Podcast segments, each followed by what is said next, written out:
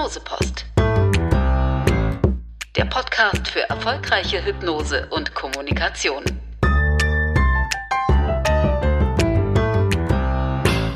Hallo und herzlich willkommen zur ersten Ausgabe der Hypnosepost. Mein Name ist Marc Schmidt und ich bin heute zu Gast im Entrance-Institut in Olpe. Seit 1995 lernen und trainieren hier Angehörige medizinischer Berufe Hypnose und hypnotische Kommunikation. Gegründet wurde das Entrance-Institut von Uwe Rudol und seiner Frau Theresa Hansen-Rudol. Uwe ist Zahnarzt und Heilpraktiker für Psychotherapie. Theresa ist Heilpraktikerin und Autorin.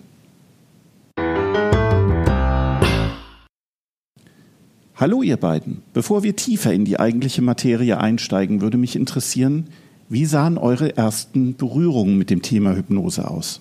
Bei mir war es in den 80er Jahren, noch während des Studiums. Da war es nicht explizit die Hypnose, sondern ich habe während des Studiums einen Kurs in autogenem Training gemacht, äh, der mir persönlich eigentlich nicht so viel gebracht hat. Aber äh, was ich aus diesem Kurs mitgenommen habe, das ist eine bestimmte Art zu sprechen. Und äh, es war für mich zunächst mal eine sehr interessante Geschichte, das, was ich dem Trainer da abgeguckt habe, im Freundeskreis auszuprobieren. Äh, danach hatte ich eine Zeit lang zur Hypnose selber überhaupt keinen Kontakt, bis ich dann letztendlich in eigener Praxis gelandet war und festgestellt habe, dass ich unheimlich viel Zeit mit äh, ängstlichen Patienten verbringe, äh, die mir nicht bezahlt wird. Und ich habe immer noch irgendetwas gesucht, wie ich auf eine sanfte und liebevolle Art und Weise mit diesen Leuten umgehen kann. Bin dann auf ein Inserat äh, in, der Zahn, in den zahnärztlichen Mitteilungen gestoßen von Gudrun und Albrecht Schmierer. Da ging es ums Thema Hypnose. Ich habe da angerufen und habe mich sofort zu einer Ausbildung angemeldet. Ja, und so ist das Ganze entstanden. Ja, meine äh, erste, ich sag mal eher unbewusste Begegnung mit Hypnose, das war äh, im Dschungelbuch. Da war ich ein Kind und das war diese Schlange K. Ne? Ihr erinnert euch mit den rotierenden Augen, die äh, auf mich als Kind natürlich sehr hypnotisch gewirkt hat. Ne? Und das sind Bilder, die ich heute noch äh, hervorholen kann. Äh, und die äh, eher bewusstere Begegnung mit Hypnose, das war hier äh, auf der Couch. Nee, nicht diese Couch, ne, aber eine ähnliche Couch in unserem Wohnzimmer. Das war, als Uwe seine erste Hypnoseausbildung gemacht hat und ich als, in Anführungszeichen, Opfer herhalten musste, als, äh, eben als äh, zu hypnotisierende Person. Ja, und später hat sich das dann so entwickelt, ne, dass das ist wirklich ein Glücksfall auch für mich gewesen, ne, dass ich die ersten äh, Erfahrungen als Hypnotisierende ähm, in Uwes Praxis machen konnte, in Uwes Zahnarztpraxis und äh, mich da natürlich ne, sehr äh, an Patienten ausprobieren auch konnte, äh, die mit Ängsten oder Befindlichkeiten hin äh, dorthin kamen. Äh, und das hat mich sehr, sehr weitergebracht. Also das heißt, die erste Begegnung mit Hypnose selber hast du dann hier auf der, nicht auf dieser Couch, aber auf, auf reiner Couch hier gemacht. Äh, wie hat sich das angefühlt? Ähm, ja, zunächst mal äh, war ich sehr skeptisch gegenüber dem, äh, was Uwe da an Neuigkeiten mitbrachte aus dieser Fortbildung und dachte, das ist überhaupt nichts für mich. Äh, ich habe das als entspannend erlebt, äh, aber in einer richtig tiefen Trance war ich da nicht, ne, weil ich eine ganz andere Vorstellung von Trance gehabt habe. Und das ist, glaube ich, ein Punkt, ne, der sich äh, in den nächsten äh, Jahren sehr, sehr stark verändert hab, äh, hat. Ne. Ich habe zum Beispiel festgestellt, ähm, dass ich sehr wohl äh, sehr transfähig bin. Mm, ich lese zum Beispiel gerne oder gehe gerne in die Natur und tauche da wirklich richtig ein. Ähm, ich glaube, ähm, warum ich am Anfang ähm, dachte, ne, dass ich nicht so hypnosefähig bin, das hatte vielleicht was mit den Erwartungen zu tun, äh, die ich, äh, die für mich mit Hypnose verknüpft waren. Äh, sehr aus der Showhypnose natürlich geprägt. Es hatte sehr was mit Macht zu tun. Und wo komme ich denn dahin, ne, wenn ich mich von irgendjemand hypnotisieren lasse und schon gar nicht von meinem eigenen Mann? Also das waren so, ähm, so in mir wieder streitende Reaktionen, äh, die äh, ich erst so im Laufe der Zeit ne, äh, für mich auch äh, richtig gut verarbeiten konnte, äh, weil ich festgestellt habe, eine Trance ist was, was mir zu eigen ist, was jedem Menschen zu eigen ist, ein ganz natürlicher Vorgang. Und Hypnose ist ja nichts anderes, ne, als diesen Vorhang, äh, äh Vorgang äh, zu lenken und den ein bisschen wie in einer Reisebegleitung eben auch zu begleiten. Wie war das für dich, Uwe, so die erste Erfahrung mit Hypnose selber und äh, wie hat sich das für dich angefühlt? Naja, das war eine völlig verrückte Geschichte. Das war also die erste richtige explizite Hypnoseerfahrung war damals in meinem allerersten Hypnosekurs, direkt am ersten Tag. Die Ausbildung ist ja sehr praktisch ausgerichtet, das heißt also, man macht viel aktiv. Und äh, das ist mir auch alles relativ leicht gefallen. Also ich habe auf meine Bemühungen hin äh, erstaunlich gutes Feedback gekriegt. Das Einzige, was ich nicht registriert habe, das ist irgendeine Idee von Trance, die ich selber empfunden habe. Und äh, am Abend des ersten Tages, ich war darüber natürlich ein bisschen traurig, dass ich selber äh, scheinbar die Hypnose für mich gar nicht erleben kann, äh, machten die beiden Trainer dann äh, noch eine sogenannte Gruppentrance. Also das ist so eine Art Fantasiereise für die ganze Gruppe. Und ich habe da gesessen und habe gedacht, Mist, das funktioniert bei dir wieder nicht. Steh, du, du bist ja gar nicht weg. Steh einfach auf und geh eine rauchen. Das hat ja sowieso keinen Zweck. Und in dem Moment, wo mir dieser Gedanke durch den Kopf gegangen ist, habe ich gemerkt, dass sich mein ganzer Körper völlig schwer anfühlt. Also äh, Trance, die Trance-Erfahrung ist bei mir eine Erfahrung, die immer mit einem Gefühl von Schwere einhergeht.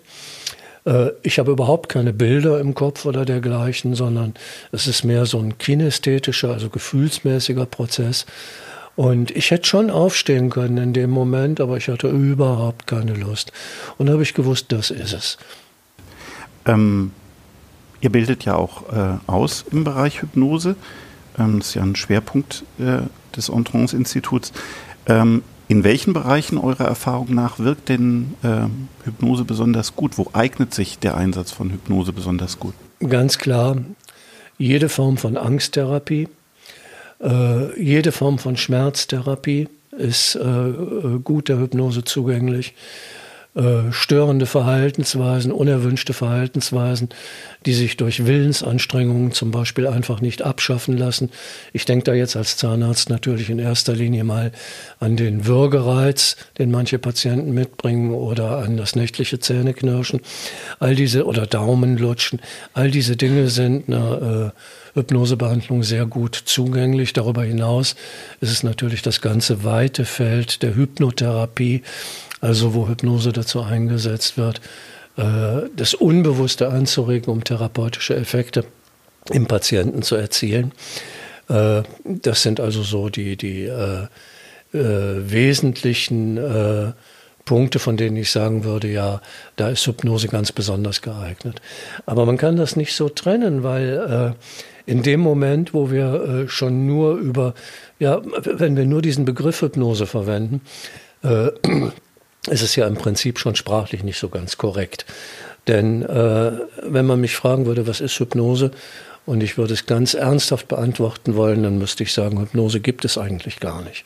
Hypnose, das ist ein Kunstprodukt, das in den Köpfen der, Leuten, der Leute vorhanden ist, äh, vielfach verknüpft mit so Ideen von Macht und Show und äh, Gewalt und dergleichen. So wird es jedenfalls in den Medien immer dargestellt.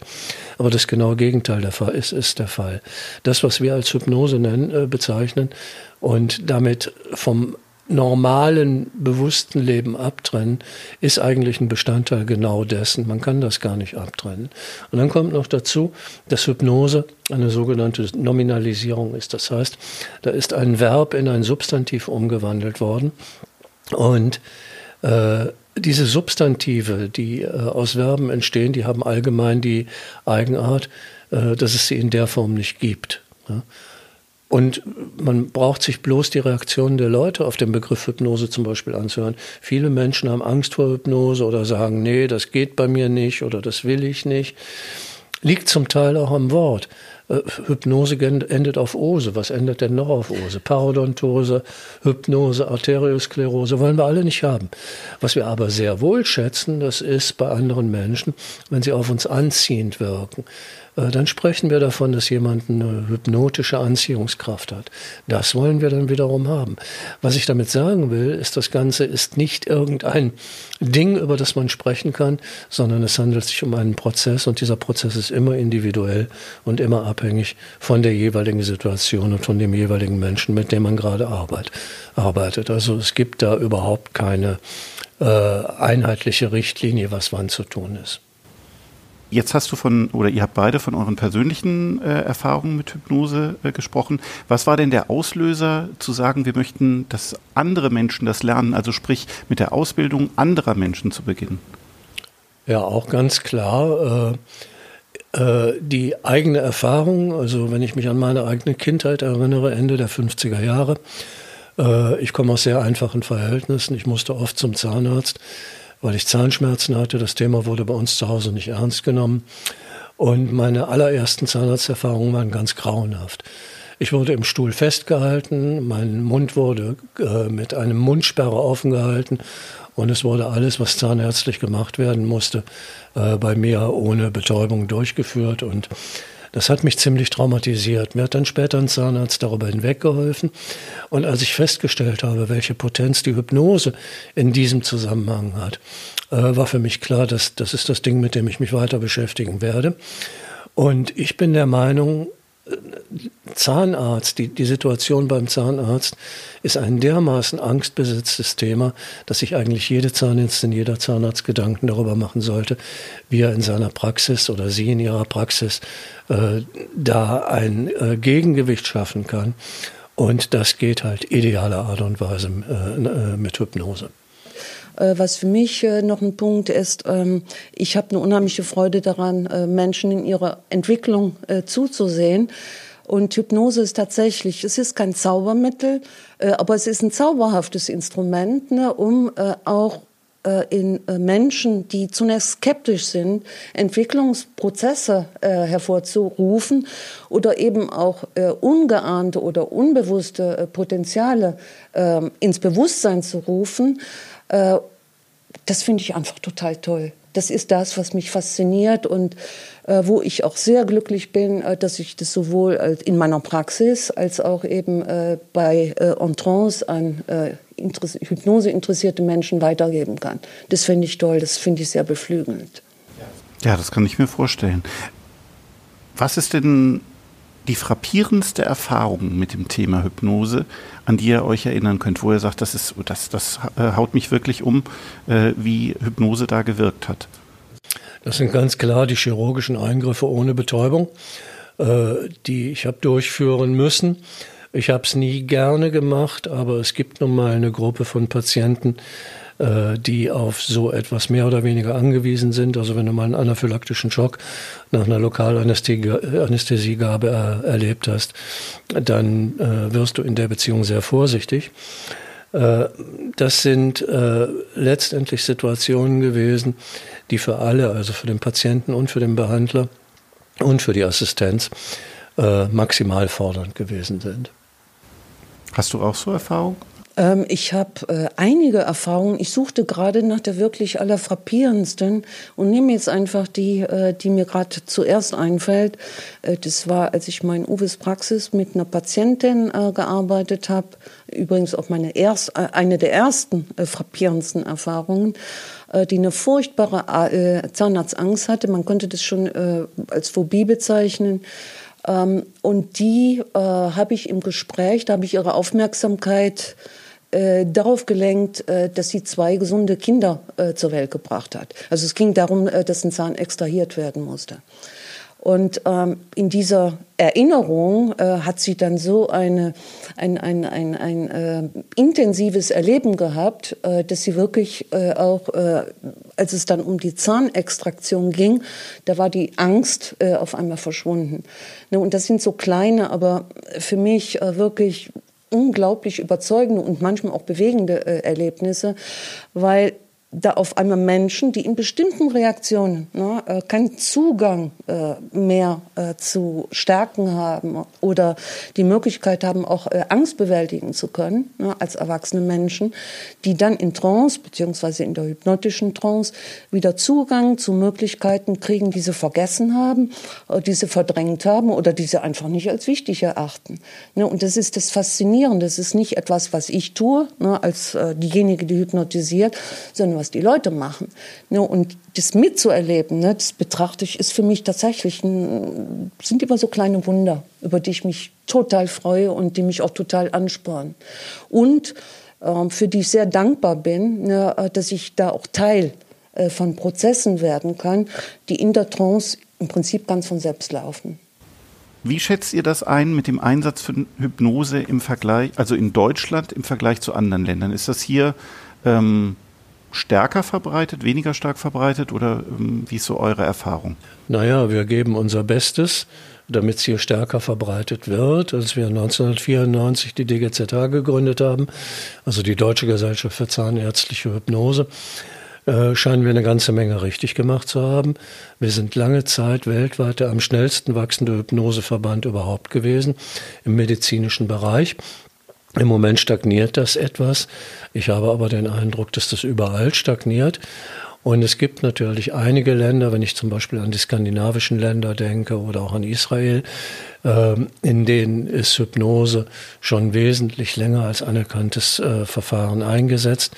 Und dementsprechend haben die Leute da auch einen etwas anderen Zugang zu. Äh, aber äh, das sind Geschichten, die entwickeln sich hier auch. Also wir haben von der DGZH mittlerweile etliche Doktorarbeiten zum äh, Thema unterstützt. Es gibt sogar ein paar Habilitationen äh, äh, zu, äh, zu diesem äh, äh, mit, mit Hypnose-Themen. also wir tun was, dass es sich hier weiter verbreitet. Naja, und in bestimmten Bereichen ne, ist die äh, sogenannte Hypnosetherapie als psychotherapeutisches äh, Verfahren ist ja tatsächlich anerkannt. Und äh, auch in der äh, Medizin, in der medizinischen Behandlung äh, mit Hypnose habe ich schon den Eindruck, ne, ähm, dass sich da was tut. Ne, wenn man äh, sich zum Beispiel, ähm, ich habe zum Beispiel ähm, bei meiner letzten Operation erlebt ähm, mit einem Anästhesisten ich weiß nicht, ob er ein Naturtalent war, aber der hat tatsächlich auch mit äh, hypnotischen Techniken gearbeitet, ne? mich irgendwo hingebeamt. Ne? Das war ganz lustig. Aber da habe ich auch den Eindruck, ne, das ist da, äh, findet da äh, schon sehr starken Eingang. Aber ich kann es nicht beurteilen, ne, weil ich die Statistiken nicht kenne. Mhm. Vielleicht noch zur Ergänzung. Wir haben seit den 60er, 70er Jahren, wenn ich das richtig einschätze, weltweit äh, die größte Dichte an hypnotischer Kompetenz in Deutschland, vor allen Dingen äh, im äh, psychotherapeutischen Bereich.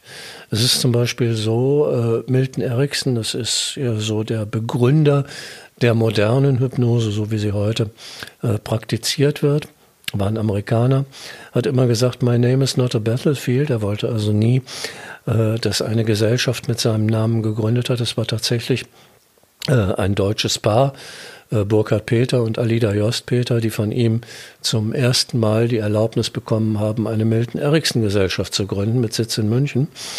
Äh, also die erste Milton Erickson Gesellschaft weltweit, die überhaupt gegründet worden ist. Mittlerweile ist das anders. Und äh, erstaunlich viele äh, von den äh, alten Therapeuten, die noch bei Ericsson selber gelernt haben, leben hier in Deutschland, beziehungsweise sind im deutschsprachigen Raum aktiv. Also was das angeht, sind wir eigentlich ganz gut aufgestellt. Äh, was ein bisschen äh, intensiver noch werden könnte, das ist die Verbreitung im Außen. Und das liegt nun wiederum an diesem Wort Hypnose. Der Begriff ist leider Gottes nicht geschützt.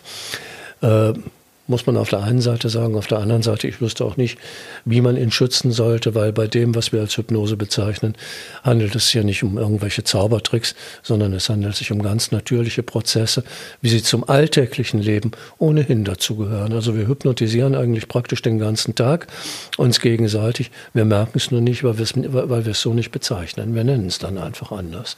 Wir flirten oder äh, wenn, äh, äh wenn es in die angenehme Richtung geht, also in eine Eutrance-Richtung, äh, oder wir streiten uns, wenn, es in eine Dystrance, also in eine unangenehme Richtung geht. Aber das, was wir damit im Prinzip äh, äh, im, Gegen, im jeweiligen Gegenüber erreichen. Das ist eine Fokussierung von Aufmerksamkeit und damit automatisch ein Prozess, der begleitet ist von Trance. Das geht gar nicht anders. Hirnphysiologisch geht es gar nicht anders.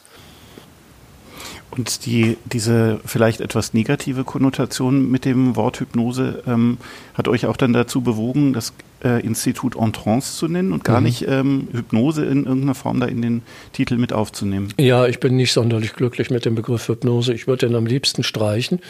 Äh, geht aber auch nicht, weil äh, das ist ja nun das Sujet, mit dem wir arbeiten. Äh, ich, äh, ich bin deshalb nicht glücklich mit dem Begriff, weil der in vielen Köpfen so absolut negativ besetzt ist. Die Leute äh, haben Angst davor, weil sie glauben, es hat irgendwas mit Macht zu tun. Das genaue Gegenteil ist der Fall. Ich kann überhaupt niemanden hypnotisieren. Äh, weil ich kann ja schließlich auch nicht für meine Patienten in Trance gehen. Das müssen die alles selber machen. Ich gebe ihnen dazu nur ein paar Anleitungen oder äh, ich spreche ein paar Einladungen aus.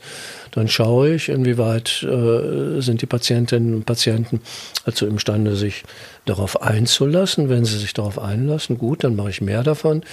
In dem Moment, wo ich merke, da können sie nicht mitgehen, äh, ist es meine Aufgabe als Hypnotherapeut, mir was einfallen zu lassen, was ich Ihnen stattdessen anbieten kann, um Raum und Zeit für eine Trance-Erfahrung zu öffnen und damit dem Patienten die Trance-Erfahrung zugänglich zu machen.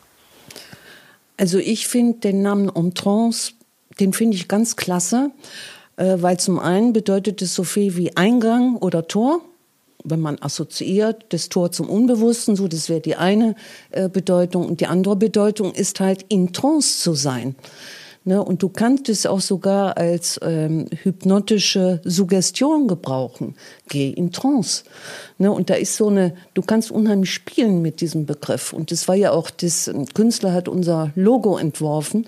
Und das ist diese Tänzerin, äh, die sich quasi man konnte sich vorstellen, dass sie sich um sich selbst drehend tatsächlich in Trance be begibt. Also meine Fantasie äh, hat dieser Name, äh, regt dieser Name unheimlich an. Ich finde ihn klasse. Ne, man kann lernen, man kann Trance lernen und man kann in Trance lernen und man kann natürlich lernen, in Trance zu gehen. Und das alles assoziiere ich mit diesem Namen. Deswegen finde ich ihn klasse. Ich merke, das Thema Hypnose ist ja, äh, also es ist toll, wie ihr äh, das Thema Hypnose ähm, positiv darstellt und welche, welche positive äh, Assoziationen das auslöst. Ähm, wenn ihr euch das wünschen könntet, wo sollte Hypnose bei Behandlungen oder Therapien zwingend eigentlich zum Standard dazugehören? Naja, zwingend geht gar nichts äh, irgendwas herbeizwingen zu wollen, das wäre das genaue Gegenteil von dem, was mit Hypnose geht. Das entspricht nicht dem Geist äh, der Hypnose. Äh, also mit Zwang geht gar nichts. Aber äh, um deine Frage äh, zu beantworten, es gibt eigentlich keinen Bereich äh, im gesamten medizinischen Spektrum, weder im medizinischen noch im zahnmedizinischen noch im psychotherapeutischen noch im, im, im äh, Umfeld, Schwangerschaft, Geburt, Hypnose, Ergotherapie, also man, man kann das, äh, Physiotherapie, man kann das auf alle möglichen Bereiche ausdehnen. Und in jedem Fachbereich lässt sich Hypnose äh, gewinnbringend integrieren, wobei ich gewinnbringend jetzt nicht in dem Sinne meine, dass man damit möglichst viel Kohle verdienen kann, sondern äh, ich meine mit gewinnbringend, dass äh, möglichst viele positive Effekte dadurch äh, in die Wege geleitet werden. Also es gehört schlicht und einfach, wie gesagt, das ist ein vollkommen natürlicher, lebendiger Prozess. Und wenn man den aufgreift und auf die Art und Weise sich auf die Patienten ein bisschen näher einlässt, machen die besser mit, es fällt ihnen leichter, sie fühlen sich wohler bei einem. Und das ist genau der Effekt, Effekt, den man erreichen will, äh, beziehungsweise der, der erzeugt werden soll. Wenn du zum Arzt musst und du sitzt da und der Arzt kommt rein und schafft es, indem er auf eine angenehme und sanfte Art und Weise sich um deine Befindlichkeit kümmert und beruhigend auf dich einredet und dir auf die Art und Weise dabei hilft, den jeweiligen Eingriff besser zu überstehen, dann bist du auch froh und dankbar dafür, dass das passiert. Und das ist letztendlich Hypnose. Das meiste von dem, was ich an Hypnose mache, mache ich gar nicht unter diesem Begriff, sondern das geht ganz beiläufig. Ja, ich lasse ich, ich lasse diese Elemente beiläufig mit einfließen und gucke, geht es meinen Patientinnen und Patienten damit gut? Wenn ja, mache ich mehr. Wenn nein, mache ich weniger oder mache was anderes. Ja, was der Uwe da sagt, ne, das erachte ich für sehr wichtig. Äh, auch der Aspekt, ne, dass es nicht immer die formale äh, Hypnose ist, ne, mit der du in mit der du äh, quasi Leute in eine tiefe Trance rein beamst, ne, das ist ja oft die Vorstellung, äh, sondern äh, das Arbeiten mit hypnotischen Elementen. Und er hat viele Bereiche aufgezählt, ne, die absolut wichtig sind. Ähm, ich würde sogar noch weitergehen ne, und finde, ne, dass diese Fähigkeit, ne, diese natürliche Fähigkeit, die wir alle haben, äh, das ist ja auch etwas, ne, was uns äh, Uwe hat gerade den Begriff Macht äh, genannt. Ne? Das wird ja immer negativ konnotiert, aber das gibt uns ein Stück Eigenmacht auch zurück. Äh, und das beispielsweise schon, äh, was weiß ich, in der Schule oder im Kindergarten einzusetzen, positiv. Ne, also diese Kraft positiv einzusetzen, den Kindern beizubringen, ne, die Fähigkeit, euch was vorzustellen oder träumen zu können, das ist was Positives. Was passiert meistens in der Schule? Ne? Kinder, die träumen, so war es noch bei mir. Ich wurde andauernd, äh, andauernd dazu angehalten, ich sollte mal endlich aufpassen. Ne? Bei mir, da gab es noch immer diese Anmerkungen im Zeugnis, ich weiß nicht, ob du die noch kennst, da stand immer verträumt den Unterricht. Ne? Also das ist eine Fähigkeit, ne, die wird uns quasi in der Schule schon abtrainiert. Ne? Obwohl es ja gerade ne, diese Fähigkeit ist, ne, die uns an Ressourcen ranbringt, ne, die wichtig sind, ne, um überhaupt im Alltag funktionieren zu können. Und zwar nicht als automatische Roboter, sondern als bewusste Menschen, ne, die genau wissen, das sind meine Bedürfnisse und nicht die der Werbung oder äh, der Industrie oder äh, was weiß ich.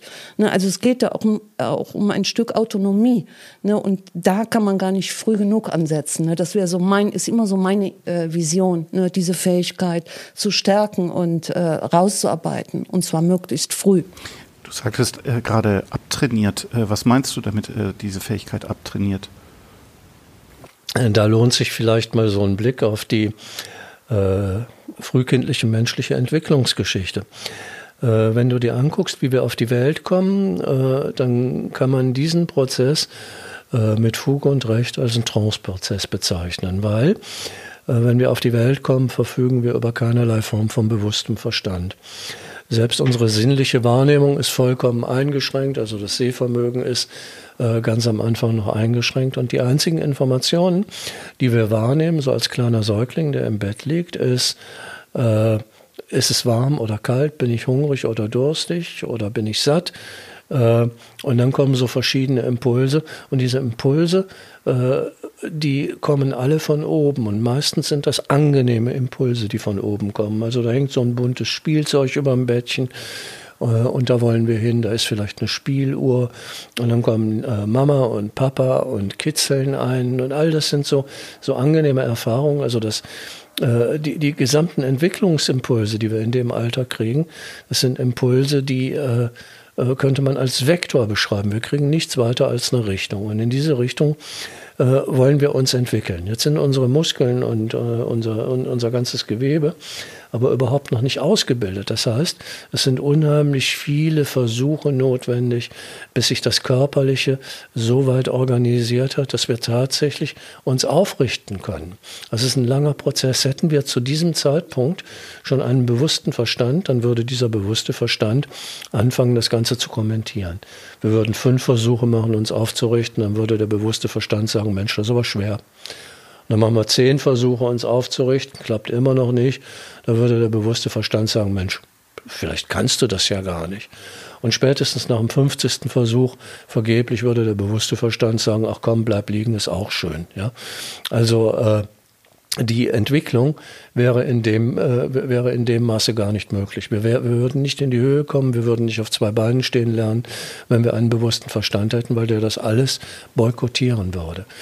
Und der bewusste Verstand setzt im Wesentlichen so erst mit dem zweiten Lebensjahr ein. Das stimmt nicht so ganz, jetzt was ich sage, aber im Wesentlichen äh, kann man das so ausdrücken. Und äh, da beginnt dann auch der äh, einschränkende und wesentliche Teil von dem, was wir Erziehung nennen oder Sozialisation nennen, was über weite Strecken aber auch ein Dressurakt ist, mit dem wir hier in unserer Leistungsgesellschaft einfach ins Leisten reingedrängt, reingedrängt werden. In anderen Kulturen ist das völlig anders. Wenn du in den asiatischen Raum guckst, dann findest du da, äh, äh, dann, dann findest du da die Situation vor, dass man schon im frühkindlichen Alter den Kindern meditative Techniken beibringt. Ähm, bei uns ist eben alles auf Leistung ausgerichtet und auf die Art und Weise werden so die ganzen schönen Eigenschaften, die wir als Kinder so entwickeln, dieses Verträumtsein, dieses vollkommen in eine Rolle aufgehen, ja, dieses, dieses vollkommen im Spiel sein, ja, die Kinder spielen ja nicht Ritter, die sind Ritter in dem Moment dieses sich vollkommen einlassen auf eine bestimmte Situation, ohne die innerlich zu werten und zu kommentieren, das wird uns systematisch ab, abtrainiert, weil es eben mit keiner Leistung verbunden ist, die damit irgendwie erbracht werden kann. Oder bist du jemals von deinen Eltern dafür gelobt worden, dass du so ein schönes Träumerchen bist und so toll faul in der Ecke rumhängen kannst? Nein, bist du wahrscheinlich nicht. Ja? So, äh, und wenn irgendwas in deinem Leben nicht geklappt hat, was kriegst du dann zu hören? Hast dir nicht genügend Mühe gegeben, hast dich, hast dich nicht genug angestrengt, hast du Fehler gemacht, äh, äh, reiß dich doch mal zusammen. Lauter solche Sprüche kriegst du im Laufe äh, deiner Erziehung zu hören. Und das, was im Erwachsenenalter dann oft dabei rauskommt, das sind vollkommen verkrampfte, hektische, äh, gierige Wohlstandsmenschen, die äh, äh, jeden Bezug zu sich selber und zu ihrer inneren Ruhe vollkommen verloren haben. Und das kann es nicht sein in meinen Augen. Ja, und die Hypnose liefert da halt sehr schöne Wege aus diesem Dilemma raus. Also quasi Wege wieder zurück eigentlich. Mhm, ja, ja. Aber diese Wege zurück, die gibt es ja eigentlich gar nicht. Weil ähm, äh, im Laufe dieser Sozialisation, die du äh, die du durchläufst. Also im Laufe dieser Erziehung, mach, die, die ja nicht überflüssig ist, die uns ja lebensfähig macht letztendlich, machst du natürlich eine ganze Reihe an Erfahrungen. Du machst zum Beispiel die Erfahrung, äh, dass es schwierige Situationen gibt, die du, indem du äh, bestimmte Fähigkeiten, die dir gegeben sind, nutzt, um diese Situationen zu bewältigen und zu lösen. solche inneren Fähigkeiten nennen wir Ressourcen, die entwickelst du. Und eine Ressource, die du einmal, die du einmal entwickelt hast, die äh, äh, wirst du nicht mehr los. Die steht dir für den Rest deines Lebens zur Verfügung. Es ist halt nur so, in manchen Situationen kommst du nicht an diese Ressource ran. Und da bin ich jetzt wieder in der Zahnarztpraxis. Wie oft habe ich das erlebt, dass mir äh, Patienten sagen, äh, gesagt haben, äh, Mensch, eigentlich bin ich gar nicht so ein Schisser, aber wenn ich beim Zahnarzt bin, dann geht gar nichts. Und im Extremfall äh, ich habe es immer wieder mal in der Praxis erlebt, passieren dann so ganz kuriose Fälle. Da liegt ein Patient vor dir im Behandlungsstuhl, der sich als Zahnbehandlungsphobiker äh, bezeichnet, bei dem in der Mundhöhle nichts gemacht werden darf. Und wenn du die Leute dann mit Engelszungen überreden hast, dass du, äh, überredet hast, dass du endlich mal reingucken darfst, dann ist das Erste, was dir entgegenblinkt, ein dickes, fettes Zungenpiercing. Und als ich das das erste Mal gesehen habe, da habe ich mir wirklich Fragen gestellt, Moment mal. Da sitzt jemand und sagt, bei ihm in der Mundhöhle darf nichts gemacht werden, weil er so viel Angst hat. Und gleichzeitig geht er zu so einem Arzt ins Tätowierstudio und lässt sich mit einer Zange ein Loch in die Zunge schneiden. Was sagt er mir denn damit überhaupt? Der sagt mir damit doch, ich habe meine Angst nicht wie ein Pickel oder wie was, was ich nicht loswerde, sondern äh, ich bin gar nicht immer ängstlich. Ich bin auch mutig. Ich kann auch einen Schmerz aushalten. Das sagt er mir da. Der sagt mir nur bei dir, lieber Zahnarzt, gelingt es mir nicht, an diese innere Kraftquelle ranzukommen. Und das ist die Aufgabe des Hypnotiseurs oder der Hypnotiseurin, eben dem Patienten dabei zu helfen, wieder einen Zugang zu seinen eigentlichen Ressourcen zu finden. So ist eigentlich Hypnose im Medizinbetrieb ziemlich gut beschrieben. Liebe Theresa, liebe Uwe, vielen Dank für das Gespräch. Und vielen Dank fürs Zuhören und bis zum nächsten Mal.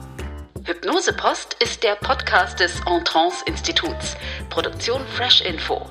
Weitere Informationen und die Show Notes auf hypnosepost.de.